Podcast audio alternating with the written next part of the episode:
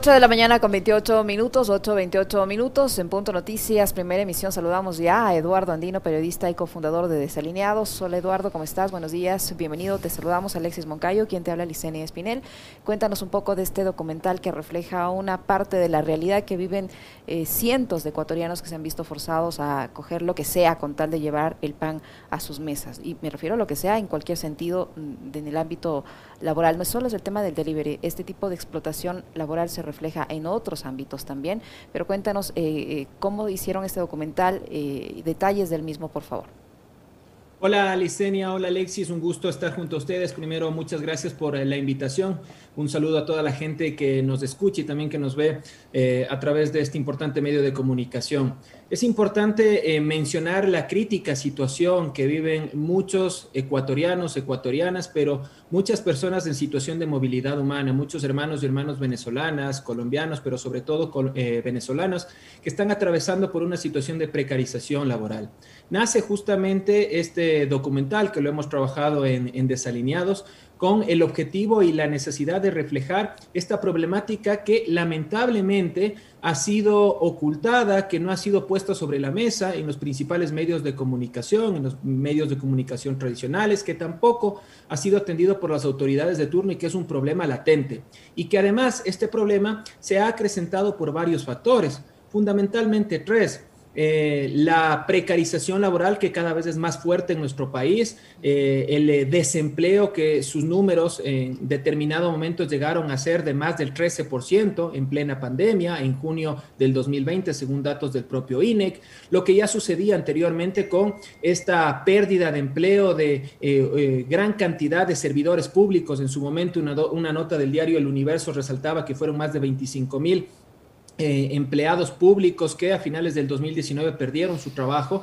Y a esto se suma sin duda dos factores muy importantes también, la llegada de la COVID-19 y además muchas personas que continúan en situación de movilidad humana, puntualmente los hermanos y hermanas venezolanas que en estos tres grupos, quienes han quedado sin trabajo, quienes han sido afectados por eh, la COVID-19 y quienes están en situación de movilidad humana, pues eh, muchas veces no les queda otro camino que agarrar lo que sea con tal de poder llevar un pan hacia su mesa, con tal de poder llevar algo de comida para sus familias. Y cuando digo agarrar lo que sea, pues justamente es ingresar en eh, muchas veces un sistema de explotación laboral, como es lo que nos han manifestado algunos de los entrevistados, de los testimonios que nosotros hemos recogido. Hemos tratado de mostrar los relatos de cada uno de los involucrados en este documental. Hemos tratado también de tener el relato de las plataformas, de los representantes de eh, estas plataformas digitales de reparto en nuestro país, lamentablemente eh, se han limitado en el caso de eh,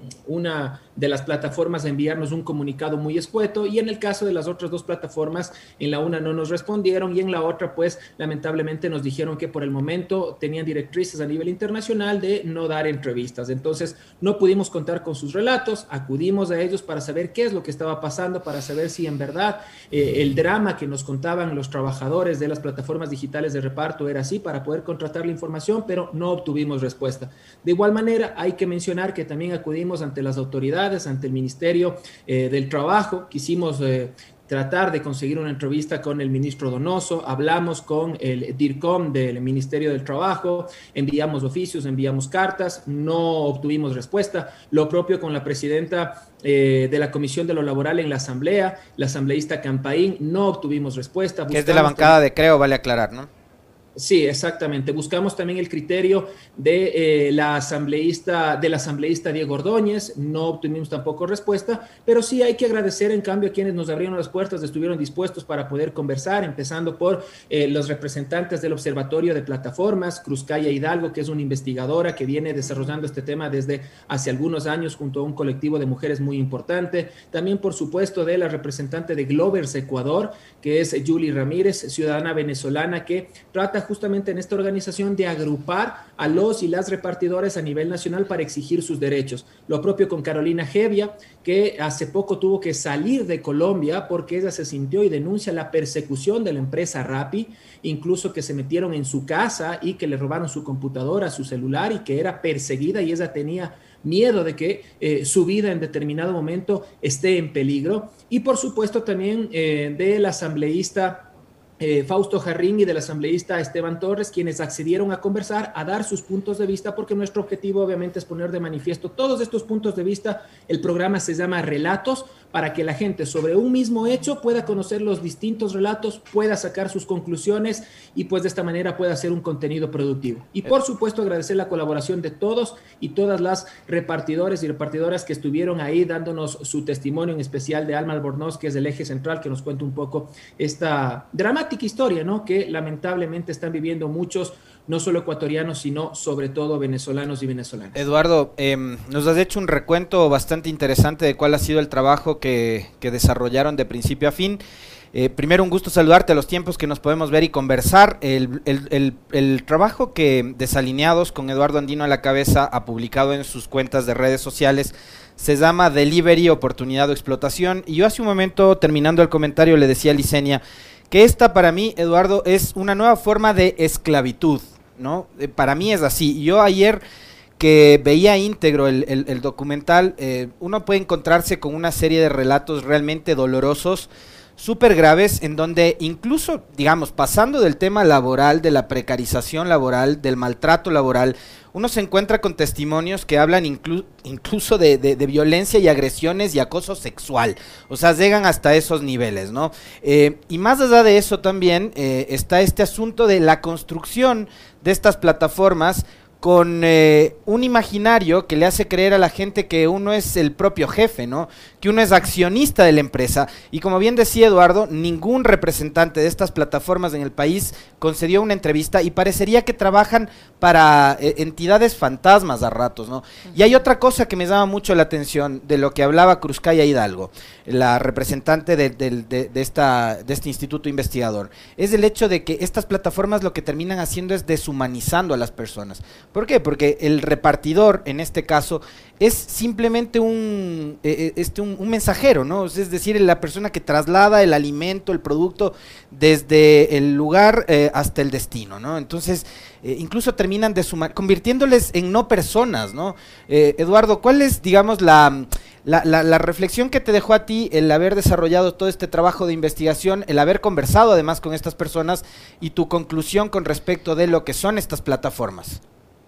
Un gusto, eh, estimado Alexis, como siempre conversar contigo. Gracias nuevamente por, la invitación.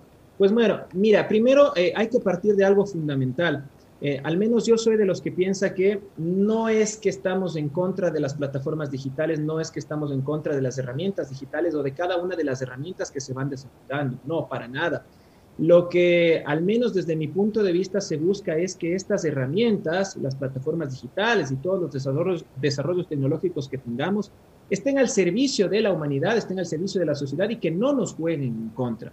Digo esto porque como tú bien manifestabas, en muchos de los casos se puede dar que se desarrollan estas plataformas digitales, se desarrollan estas herramientas, pero van a jugar en contra y van a vulnerar los derechos de la sociedad, van a vulnerar los derechos laborales en este caso. Entonces, hay que partir de esto. Las plataformas sin duda nos han servido muchísimo.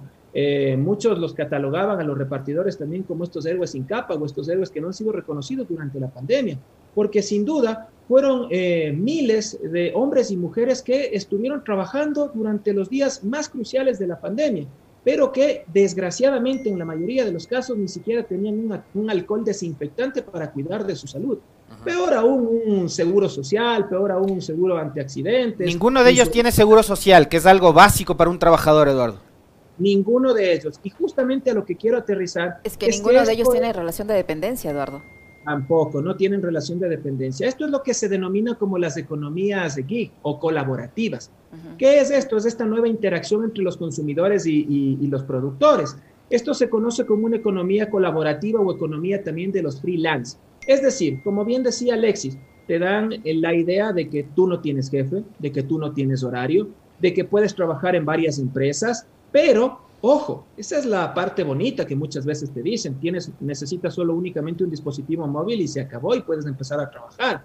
El tema es que no tienes un seguro social, no tienes unas vacaciones pagadas, no tienes un sueldo básico, no tienes estabilidad laboral y puedes estar sometido a una explotación que te lleva en la mayoría de los casos de quienes están inmiscuidos en estas plataformas a trabajar más de ocho horas diarias. Hay algunos eh, trabajadores que incluso nos contaban para poder sacar algo de recursos, tenían que trabajar entre 12, 15 horas. Y esto es lo que muchas veces se denomina también como la dictadura de los algoritmos. ¿Por qué la dictadura de los algoritmos o esta nueva forma de esclavitud? Porque muchas veces se les dice a, los, a quienes trabajan en estas plataformas que ellos pueden trabajar cuando gusten, que se pueden conectar cuando gusten. Pero en el documental ustedes habrán visto que hay en algunas partes en donde se menciona que esto no es así. ¿Por qué? Porque si, por ejemplo, un repartidor decide que es un día domingo o es un día de la madre o es un día del padre y dice, hoy no me voy a conectar porque quiero pasar con mi familia y quiero descansar, lamentablemente lo que hacen los algoritmos y lo que hace la plataforma es enviarle pedidos. Y si esta persona no está conectada, pues empieza a puntuarle mal. ¿Y en qué repercute esto? en que el día lunes, cuando este repartidor o esta repartidora se quiera conectar y lo haga nuevamente para tratar de conseguir pedidos, simplemente el algoritmo le va a castigar y le va a decir, lo siento, como no te conectaste cuando yo te estuve solicitando ayer, domingo, día de la madre, día del padre, etcétera, o tu cumpleaños o lo que sea, simplemente hoy yo en el algoritmo lo que voy a hacer es no enviarte pedidos. Y entonces ahí empieza esta dicotomía que tienen muchas veces los trabajadores de estas plataformas. ¿Qué hago? paso un tiempo con mi familia, tengo un tiempo de descanso o no, tengo que estar conectado y conectado y conectado porque entre más conectado yo esté, entre más pedidos yo reciba, más obviamente el algoritmo me va a reconocer y al siguiente día más pedidos me va a enviar. Pero el problema no finaliza ahí, sino que después además las comisiones que ellos reciben es una de las demandas que están haciendo los representantes de todas estas organizaciones, es que estas comisiones incluso en época de pandemia se han reducido mucho más cuando debería ser al contrario. Cuando en pandemia, cuando ellos trabajaron más, deberían acrecentarse. Incluso ¿Cuánto reciben por pedido? Exactamente, eso le iba a preguntar. ¿Cómo se financia? O sea, ¿cómo, cómo, cómo es el pago? ¿Cuánto recibe una persona que hace este trabajo? ¿Lo recibe por el kilómetro recorrido? ¿Lo recibe por el tiempo que hace en entregar ese, el tiempo que, le toma entregar este pedido? ¿Cómo, es? Hay diferentes modalidades, Licenia, y esto depende de cada una de las plataformas, de acuerdo a lo que nos explicaban. Algunos lo hacen de acuerdo al kilómetro recorrido, con una base que nos decían oscilaba entre los 70 y 80 centavos. Pero eh, el problema es que, primero, para ingresar a la plataforma, quienes eh, deciden trabajar ahí tienen que costearse absolutamente todo. Es decir, cuando usted ve a alguien que va manejando una moto o una bicicleta y le ve con el casco y le ve con el traje y le ve con em, eh, la maleta, el bolso en donde llevan todos los productos, todo eso es costeado por el propio trabajador. Previo a eso, incluso nos decían que tienen que pagar una suscripción para la plataforma en algunos casos. Y además, no se diga el tema del mantenimiento de la moto, el mantenimiento de su bicicleta, el mantenimiento de su auto, todo, la gasolina, absolutamente todo tiene que costear por los trabajadores. ¿Qué es lo que le da la plataforma? entre comillas, la oportunidad de trabajar libremente y de ser, entre comillas, un socio. Es decir, trabajar de forma, entre comillas, colaborativa y de darle la oportunidad de tener un ingreso. Que nos decían básicamente que en promedio les quedaba 450 dólares al mes, si es que era un mes en donde trabajaban más de las 8 horas diarias y en donde trabajaban las 7 eh, los siete días a la semana, les quedaba un promedio de 450 dólares. De esos 450 dólares, ustedes hagan los cálculos y obviamente vean cuánto podría empezar a repartirse si es que la canasta básica está por eh, los 700 dólares y pico, ¿no? Y si tienen obviamente familias, hijos, etcétera. Es una situación bastante complicada. Estos, estos 450 dólares, Eduardo, eh, eh, no, está descontado lo que invierte en gasolina, lo que invierte en el plan de datos de, la, de, su, cuenta telefónica para poder tener la aplicación. En el caso de la suscripción de la aplicación, además, o sea, este valor incluye, incluye todo eso, no está devengado ese gasto, ¿verdad? En la mayoría de los casos no, ni siquiera eso está devengado. Entonces de ahí, imagínate, tienen que empezar a tratar de sacar algo de ganancia. En otros casos, cuando se trabajan más, y eso nos explicaban, cuando era época de pandemia, sin duda eh, llegaban a trabajar 15, 16 horas al día, pasaban prácticamente conectados todo el momento, eh, sacaban un poco más de dinero, nos decían que sacaban entre 600, 700 dólares, pero ahí viene eh, la otra parte, ¿no? el riesgo de poderse contagiar, porque nos decían que en muchos casos ni siquiera les daban el alcohol. Y, los datos del Observatorio de Plataformas eh, son bastante preocupantes porque ellos hicieron eh, investigaciones cuantitativas, cualitativas el año pasado y entre otras nos mencionan que del 100% de los trabajadores entrevistados, el 90% eh, son hombres. De este 90% que son hombres, el 66% son extranjeros y de este 66%, el 62% son venezolanos. Aquí hay algunos problemas y por eso el análisis debe ser interseccional, como bien lo decía Cruzcaya Hidalgo. ¿Por qué? Porque primero podemos observar em, problemas de acoso sexual, denunciados incluso en el reportaje. Eh, todavía lamentablemente vivimos en una, en una sociedad bastante machista en donde las mujeres tienen menos oportunidades laborales y cuando, por ejemplo, en estos casos puntuales se le ve manejando una moto, un auto o trabajando en esta plataforma, sus derechos son vulnerados con más énfasis que en el caso de los hombres. Y además lo que está sucediendo con las situaciones y las personas en, situación de movilidad humana, los venezolanos. Muchos de estos venezolanos y venezolanas con quienes nosotros conversamos, que en algunos casos nos pidieron incluso la reserva de la fuente, pues indiscutiblemente no están ni siquiera regularizados. Entonces ahí viene la pregunta, ¿qué están haciendo las autoridades? ¿Qué está haciendo el Ministerio de Trabajo? ¿Qué está haciendo el Servicio de Rentas Internas? ¿Qué está haciendo desde la Asamblea, desde la Asamblea Nacional? ¿Qué se está haciendo para garantizar lo que dicta la Constitución? Garantizar los derechos laborales de todos y todas. Eh, ¿Se está o no, se ha pedido información al Ministerio del Trabajo para fiscalizar, para ver qué acciones se están tomando? ¿Se están presentando algún proyecto de ley, alguna reforma al Código del Trabajo para incluirlos a estos trabajadores como ya ha existido en otros lugares? Porque hay que mencionar que, por ejemplo, en Inglaterra, eh, ya se regularizaron. El 19 de febrero de este año, los conductores de Uber, atención, fueron considerados ya como empleados según una sentencia del Tribunal Supremo británico. Este veredicto rechazó que los conductores sean autónomos y por tanto les dieron el derecho, ojo, a un salario mínimo y a vacaciones pagados. Esta sentencia sin duda que sentó un precedente eh, de repercusión mundial, porque obviamente se empezaron a legislar también en otros países, España, sobre todo en la Unión Europea, se empezó a tomar las cartas eh, sobre la mesa en este tema y además repercutió negativamente en una de las empresas, en este caso Uber, que tras este anuncio de esta sentencia sufrió la baja eh, de sus acciones en un 3%. Entonces acá esperamos nosotros que con este, este documental, con este trabajo periodístico, ojalá las autoridades puedan tomar las cartas sobre la mesa y puedan fijarse, puedan escuchar además las demandas de los trabajadores, porque de igual manera los datos que dice el Observatorio de Plataformas en estas entrevistas que les realizaban, hablaba de que el 83.6% de los, de los entrevistados estaban disconformes con eh, el funcionamiento de las aplicaciones y el 90.4% no estaban de acuerdo con los pagos.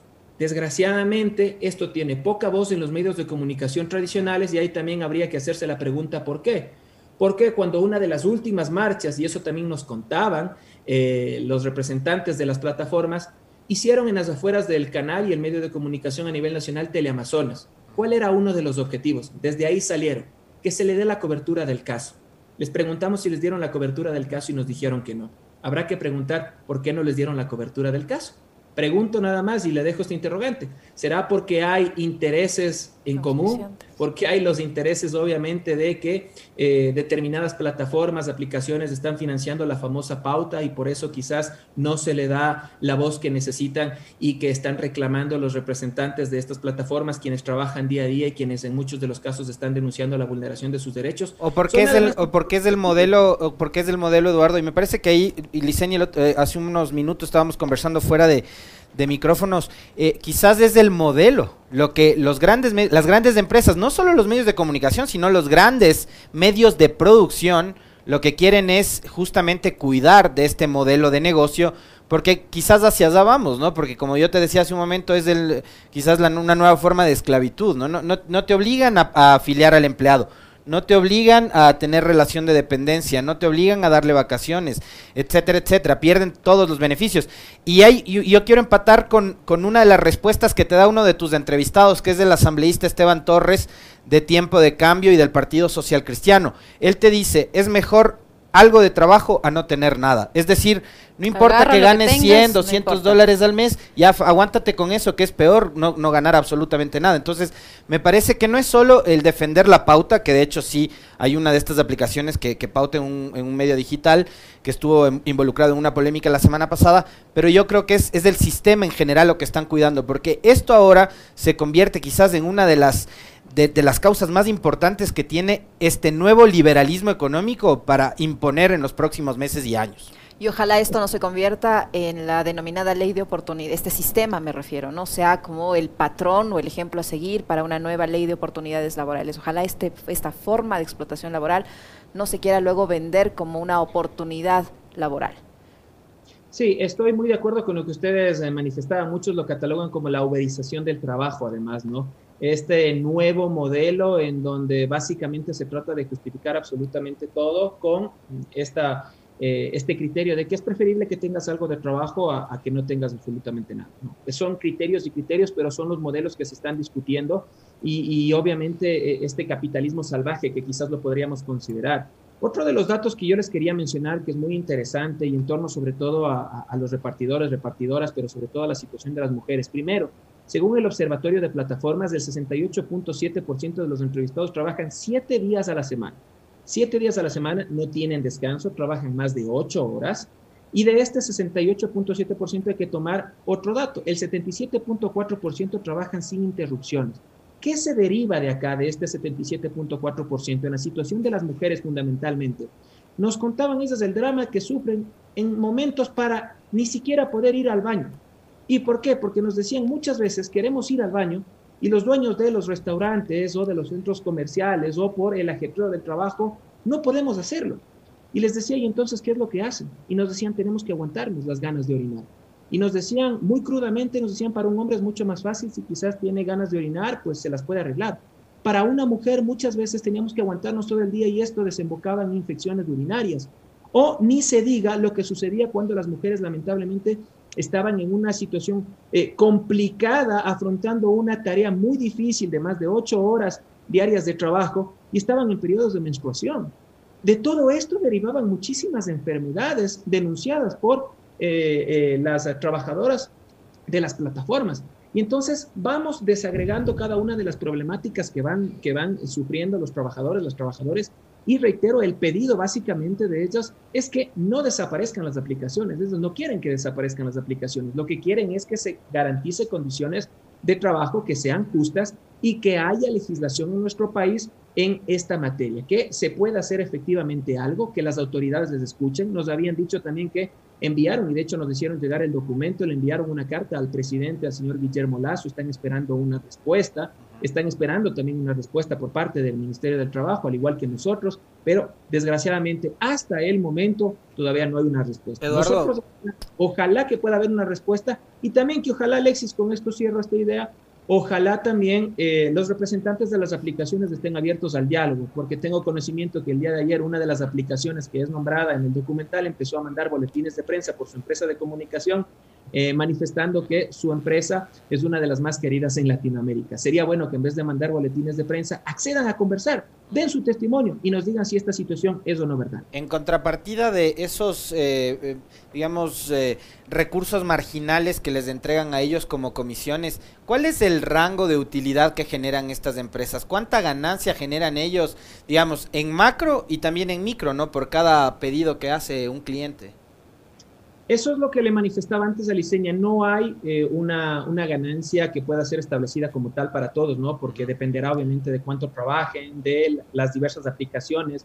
Unas eh, les dan el porcentaje con base en eh, el kilómetro recorrido, otras con el tiempo, etc. Pero ¿cuánto ganan las empresas? Pues? Claro, eso es lo que ellos tampoco tienen los datos exactamente. O sea, no, no sabemos, no tenemos ni siquiera certeza de cuánto es, porque digamos una empresa privada, digamos un retail de supermercados, tú sabes cuánto factura, pero estas aplicaciones no sabemos ni siquiera cuántos ingresos generan.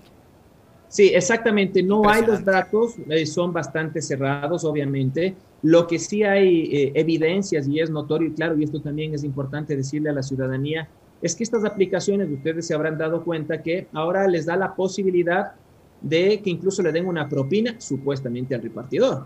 Créanme que esto a mí me, dejó bastante sorprendido, eh, porque yo lo desconocía hasta antes de hacer este, este trabajo, debo ser muy honesto. Yo pensaba que la propina llegaba en su totalidad al repartidor. La propina no llega en su totalidad al repartidor. Y por eso ustedes podrán observar que en una parte, cuando conversamos con los repartidores, ellos nos dicen la propina no nos llega y es mejor que nos den a nosotros. Es decir, nos decían que si en la aplicación les dice dale una propina del 5% o del 10% a, a tu repartidor y premialo por su buen trabajo. Y si de estos son 3 dólares, pues lo que ellos nos decían es que muchas veces al final del mes les estás llegando de esos 3 dólares un dólar, un dólar 25. Y el resto de ese porcentaje se lleva a la aplicación. Entonces, esto ellos nos decían el pedido, cuando quieran ayudarnos, denos la propina a nosotros, pero sobre todo, algo que muchas veces también pasa desapercibido para los consumidores, es que cuando la aplicación te dice si le puedes calificar a tu repartidor, muchas veces podemos omitir este paso. Pero esto para un repartidor es algo fundamental. ¿Por qué? Porque si tú le calificas mal o si no le calificas, pues simplemente el algoritmo lo que va a hacer es ir puntuando eh, eh, negativamente en contra del repartidor. Y esto va a repercutir en que tenga menos trabajo al día siguiente, en que se le cierren las puertas y por eso es lo que nos decían es, si ustedes les damos un servicio, no se olviden de puntuarnos y traten en la medida de lo posible de puntuarnos de buena forma, porque esto nos va a ayudar a tener mayor trabajo para que el algoritmo no nos excluya. Y además recuerden que nosotros no somos los que preparamos los alimentos, nosotros no somos los que les estamos haciendo la comida o el pedido, nosotros lo que hacemos es llevarle ese pedido. ¿Por qué? Porque muchas veces llega el pedido y quizás puedes llegar con un sabor que a ti no te gusta. ¿Y con quién te pegas? Con el repartidor. Pero no es culpa del repartidor. El repartidor lo que está haciendo justamente es trasladarte ese producto. Y sobre todo lo más importante, lo que nos decían, no olviden que detrás de nosotros hay personas, que detrás de una, que detrás de una aplicación hay una persona. No piensen que se trata únicamente de un dispositivo en donde yo quiero una hamburguesa, quiero una pizza y ya y necesito que me llegue y se acabó. No, acuérdense que hay una persona, que hay una familia, que hay hijos, que hay una necesidad y que estamos acá eh, en muchos de los casos no porque estemos felices de hacerlo, porque las entrevistadas, en el caso de Julie Ramírez y de Alma Albornoz, que son dos repartidoras, eh, las dos son abogadas, son abogadas venezolanas, pero por la situación eh, de movilidad humana en la que ellas se encuentran, están trabajando acá de repartidoras y en una situación sumamente precaria. Y yo le preguntaba a ambas ¿Qué sentían ellos al ver que sus derechos estaban siendo vulnerados? Y pues obviamente era la decepción, la impotencia, pero la necesidad lo que les obligaba a estar trabajando eh, en estas plataformas. Ahora, Eduardo, eh, ¿qué dice la normativa nacional respecto a estas aplicaciones? ¿Ellos aportan de alguna manera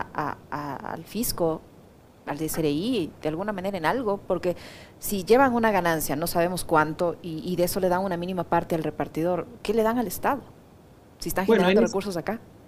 Claro, en ese caso hay que decir lo que nosotros eh, hemos buscado justamente cómo están registrados y cuál es la actividad que están, eh, están cumpliendo en el servicio de rentas internas.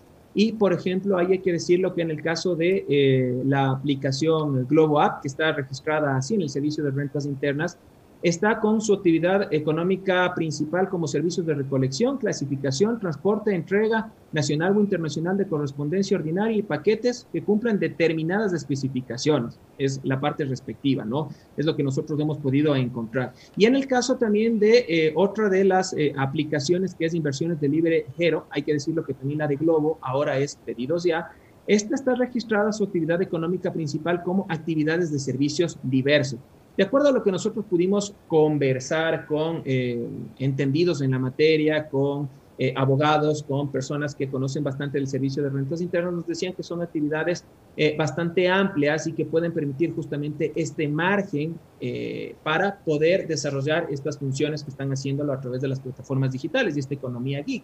Sin embargo, hay criterios diferentes, hay criterios disímiles, porque de otro lado también nos decían que esto es una manera de tratar justamente de evadir las responsabilidades. Y por eso el llamado para que se legisle, pero sobre todo para que las autoridades pertinentes del Ministerio del Trabajo, el Servicio de Rentas Internas, eh, tomen las cartas en el asunto y vayan a revisar cuál es el trabajo que se está cumpliendo. Tomen el ejemplo de la sentencia de lo que acaba de suceder en Gran Bretaña. Tomen el ejemplo de las legislaciones que están pasando ya en otros países, en España, en la Unión Europea, en donde obviamente más allá de tener quizás una visión del mundo mucho más liberal, mucho más capitalista, etcétera, tampoco incluso se está dejando de lado eh, eh, la legislación en esta materia. El Banco Interamericano de Desarrollo, en una de sus publicaciones eh, muy interesantes, manifestaba que una de las soluciones es el Worker Tech. ¿Qué es el Worker Tech? Básicamente es la utilización de las plataformas digitales y de las herramientas tecnológicas, no en desmedro de los ciudadanos y de las personas, sino como un acompañante y como un eslabón que permita justamente entender esta nueva dinámica, esta nueva forma de trabajo, porque en eso tampoco no nos podemos cerrar. La forma de trabajo tradicional, quizás de las ocho horas diarias, etcétera, ha variado, ha cambiado. Ahora se dan otras dinámicas, pero esto no quiere decir que caigamos en una vulneración de derechos. Eduardo. Entonces, en el Worker Tech, lo que se eh, trata de, de, inculcar es justamente entender la nueva dinámica, utilizar las plataformas Ajá. digitales pero que estén con garantías y defensa de los derechos laborales de los trabajadores. Es así una economía colaborativa, entendiendo bien el concepto, no, lo, el otro modelo. Oye, yo te quiero trasladar un mensaje que me escribió hace un momento nuestra cholita cuencana, la Sofi Montoya. Eh, me dice, la experiencia de Cuenca es interesante, no dejaron entrar aplicaciones y crearon una aplicación propia que se llama A su Taxi. Súper efectiva y la utilizan todos los taxistas. Y se creó en la pandemia una cooperativa de delivery. No sé si tenías conocimiento de esto, cómo se aplica, digamos, y las diferencias que hay entre lo que ocurre en ciudades como Quito o Guayaquil. Sí, eh, de hecho, un gran abrazo para, para Sofi y además felicitaciones, ¿verdad? porque sé que, que, también es parte ya de... Tremenda incorporación. Tremenda incorporación, alguien a quien admiro, quiero muchísimo y sin duda va a ser un aporte fundamental para la sociedad. Ese es el periodismo que, que, que se necesita. Eh, bueno, eh, sí, he tenido conocimiento, de hecho pude obtener el servicio en su momento cuando estuve en la hermosa ciudad de Cuenca y efectivamente eh, hay que decir que estas aplicaciones no funcionan todavía en eh, todo el país, ¿no? Eh, estas aplicaciones llegaron en el 2016 con Cabify, la empresa Cabify, y hay que diferenciar dos cosas ahí, ¿no? Hay las plataformas digitales de reparto, que son las que te van a entregar la comida, los víveres, algún pedido en especial que tú, puedas, que tú puedas necesitar. Y hay las plataformas digitales de conducción, en este caso, que pueden ser Uber, que pueden ser Cabify, eh, que pueden ser InDrive también, ¿no? Entonces, hay que decirlo que eh, estas plataformas llegan en 2016 Posteriormente llega también Uber al país en el 2017, después de cuatro años, porque Uber antes había estado en México y en Colombia, y empieza justamente desde el 2018 a darse la entrada de las plataformas digitales de reparto. Tengo conocimiento que se están desarrollando otras aplicaciones eh, de manera mucho más local, sobre todo en provincias, en donde quizás el modelo va cambiando, va variando y en donde puede ser un poco más equitativo, puede ser un poco más justo, pero sobre todo puede ser un poco más transparente. Porque lo que sucede también acá con estas grandes corporaciones y estas plataformas es que en muchos casos ni siquiera cuentan con oficinas en donde los trabajadores puedan ir a hacer algún reclamo. Entonces, básicamente se trata de algo prácticamente virtual en donde estás trabajando para una aplicación, pero no conoces ni siquiera en dónde queda la sede de tu empresa a la cual tú le estás dando réditos económicos día a día y de forma mensual. Entonces, todo esto obviamente es un tema que, que hay que investigar, que se debe poner sobre la mesa y que ojalá a través de este producto que nosotros le hemos trabajado bastante pueda servir para que se tomen los correctivos necesarios, los correctivos respectivos, pero sobre todo para que se escuche a todos estos cientos de trabajadores y a propósito, no hay tampoco un número exacto por parte de las plataformas, ellos no te brindan información de cuántos están trabajando, cuántos y cuántas están trabajando a nivel nacional. Según el Observatorio de Plataformas, nos decían que ellos tenían registrados 10.000 trabajadores a nivel nacional y que solo en Quito habían 6.000. Pero estos son valores estimados, porque de ahí la información que ellos manejan es muy, pero muy, eh, muy escueta y en, en, sus sitios web lo único que eh, se limitan a, a, enviarte o a mostrarte es que se trata de una economía colaborativa, de la posibilidad de que tú seas autónomo, de que trabajes cuando quieras, de tener recursos extras, pero no te dan más información. Muy bien. Muchísimas gracias, Eduardo. Nos quedó corto el tiempo. Es un tema muy amplio que se debe, debería abordar con la absoluta seriedad y, y sobre todo con, con sentido de justicia. En fin, lo haremos más adelante también. Esperamos tener más tiempo para poder abordar estos temas. Eduardo, muchísimas gracias. Eduardo Andino, periodista y cofundador de Desalineados, que ha estado con nosotros eh, contándonos de esta realidad que afecta a un gran sector de la población, no solo de ecuatorianos, sino como lo, ustedes lo han escuchado, de personas de otras nacionalidades, en especial de los venezolanos. Un gusto como siempre, Eduardo, y felicitaciones por ese extraordinario trabajo a ti y a todo el equipo de Desalineados.